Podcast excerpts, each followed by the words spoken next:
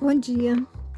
O título da nossa reflexão de hoje faz parte de um texto de Mário de Andrade, que nasceu em 1893 e desencarnou em 1945. Ele foi um escritor brasileiro, poeta, romancista, contista, crítico literário, professor e pesquisador de manifestações musicais, além de um excelente folclorista. Ele teve um papel importante na implantação do modernismo no Brasil, tornando-se a figura mais importante da Semana de Arte Moderna de 22, juntamente com Oswald de Andrade, Tarsila do Amaral. E o seu romance Macunaíma foi sua criação máxima. E eu escolhi esse texto porque ele retrata a minha experiência atual, bem como o fato de que 62% dos ouvintes do meu podcast têm mais de 60 anos, segundo o Spotify. O que faz com que eu deduza que é talvez o período da nossa vida onde mais refletimos sobre o que passou, o que fomos, somos e desejamos ainda ser. Então vamos ao texto. Abre aspas. Contei meus anos e descobri que tenho menos tempo para viver a partir daqui do que o que eu vivi até agora. Eu me sinto como aquela criança que ganhou um pacote de doces. O primeiro comeu com prazer, mas quando percebeu que havia poucos, começou a saboreá-los profundamente. Já não tenho tempo para reuniões intermináveis em que são discutidos estatutos, regras, procedimentos e regulamentos internos, sabendo que nada será alcançado. Não tenho mais tempo para apoiar pessoas absurdas que, apesar da idade cronológica, não cresceram. Meu tempo é muito curto para discutir títulos. Eu quero a essência. Minha alma está com pressa, sem muitos doces no pacote. Eu quero viver ao lado de pessoas humanas, muito humanas, que sabem rir dos seus erros, que não ficam inchadas com seus triunfos, que não se consideram eleitos antes do tempo, que não ficam longe de suas responsabilidades que defendem a dignidade humana e querem andar do lado da verdade e da honestidade. O essencial é o que faz a vida valer a pena. Quero cercar-me de pessoas que sabem tocar os corações das pessoas. Pessoas a quem os golpes da vida ensinaram a crescer com toques suaves na alma. Sim, eu estou com pressa. Estou com pressa para viver com a intensidade que só a maturidade pode dar. Eu pretendo não desperdiçar nenhum dos doces que eu tenha ou ganhe. Eu tenho certeza de que eles serão mais requintados do que os que comi até agora. Meu objetivo é chegar ao fim satisfeito e em paz com meus entes queridos e com a minha consciência. Nós temos duas vidas e a segunda começa quando você percebe que você só tem uma. Fecha aspas. Bom, amigos, apesar de eu não concordar com a linha final, né, porque eu acredito na reencarnação, então não temos só uma vida, mas um número ilimitado delas. Eu sinto-me como ele descreveu. Por muito tempo eu passei a vida tentando agradar as pessoas, fazendo coisas que não me traziam prazer, mas eram importantes para os que eu amava e até para os que eu não amava. E eu não me arrependo dessa postura, porque tudo tem seu tempo. E apesar de acreditar que precisamos cuidar primeiro de nós para poder cuidar do outro, eu vejo que se eu fiz concessões ou se eu me violentei em algumas ocasiões, isso me trouxe compensações maravilhosas. Eu sei, no entanto, que ainda assim a minha postura seria criticada né, pelos analistas de plantão.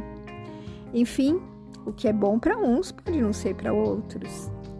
Agora, porém, eu estou mais focada em mim, porque, como disse o Mário, abre aspas, eu descobri que tenho menos tempo para viver a partir daqui do que o que eu vivi até agora. Então, amigos, eu não devo perder oportunidades. Eu sinto que, junto a essa consciência, eu consegui ganhar uma liberdade desconhecida até então. E como isso é bom! Eu não importar com a opinião dos outros sobre mim, dispensar reconhecimentos ou retribuições, procurar dar na medida certa a tudo. Desculpa, procurar dar a medida certa, né, a tudo, não ficando presa aos excessos que esgotam. percebendo que nem sempre os outros estão com a percepção correta. Então, não há por que submeter-se, já que muitas vezes quem está sou eu. Críticas e elogios são ouvidos, pesados e utilizados ou não. Libertar-me da angústia do remorso, porque eu deixei de fazer ou porque eu fiz algo, entendendo que tudo faz parte desse caminhar e que as nossas decisões são regidas pelas circunstâncias e de quem somos naquele momento, de como estamos, do que sentimos e a quais pressões estamos sujeitos. Essa liberdade, nossa, tem um gosto bom. Hoje eu valorizo e gosto de quem gosta de mim e sou tolerante e respeitosa com quem não gosta. Eu aprendi a dizer não não, não posso. Não, não quero. Não, não concordo. Não, não acredito. Não, não vou. Não, não sei. Que bom poder admitir não, não sei. Durante anos eu fui refém da necessidade de me inteirar das coisas, ser antenada, buscar conhecimento para ter sempre uma resposta pronta porque eu tinha vergonha em admitir a minha ignorância. E hoje eu estou de bem comigo. Eu gosto de mim. Eu reconheço as minhas limitações e as aceito. No entanto, eu não perdi a vontade de continuar estudando, aprendendo, evoluindo, em todos os sentidos do ser. E atualmente eu consigo aceitar o meu tempo. Eu estou imperfeita sim, mas isso não é definitivo. É claro que tudo depende de mim nesse aspecto. Assim, eu vou caminhando, porque eu aprendi a rir dos meus erros. Como Mário de Andrade disse, meu tempo é muito curto para discutir títulos. Eu quero a essência. Minha alma está com pressa, sem muitos doces no pacote. Eu quero viver ao lado de pessoas humanas, muito humanas, que sabem rir dos seus erros. E ele diz ainda: Eu quero cercar-me de pessoas que sabem tocar os corações das pessoas. Vejam, amigos, essa última frase. Eu quero cercar-me de pessoas que sabem tocar os corações das pessoas. Como isso é importante para todos nós, já que nós passamos a vida dando valor a tantas coisas perecíveis e que nos cobraram altos preços, quando na verdade, com a idade, nós percebemos que não há nada mais importante do que as pessoas que se preocupam com o que é duradouro, verdadeiro, essencial e sem o que a vida não tem sentido.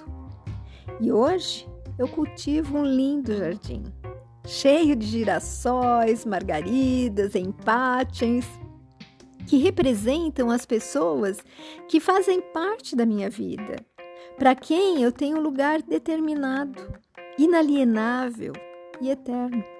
São essas pessoas que contam. São essas com quem eu quero conviver e trocar experiências. São elas que dão mais sentido a tudo e me incentivam a ser melhor, sem perder a minha identidade. E você que me ouve ou que me lê, independentemente da idade que tenha, já aprendeu a valorizar o que realmente conta?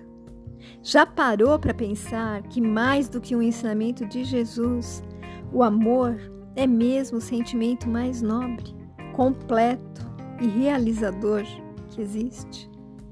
Tudo mais é só fachada? Que o Mestre nos pediu que nos amássemos, para aí sim podermos vir a exercitar todas as outras virtudes com o nosso próximo. Boa reflexão, bom final de semana, fiquem com Deus.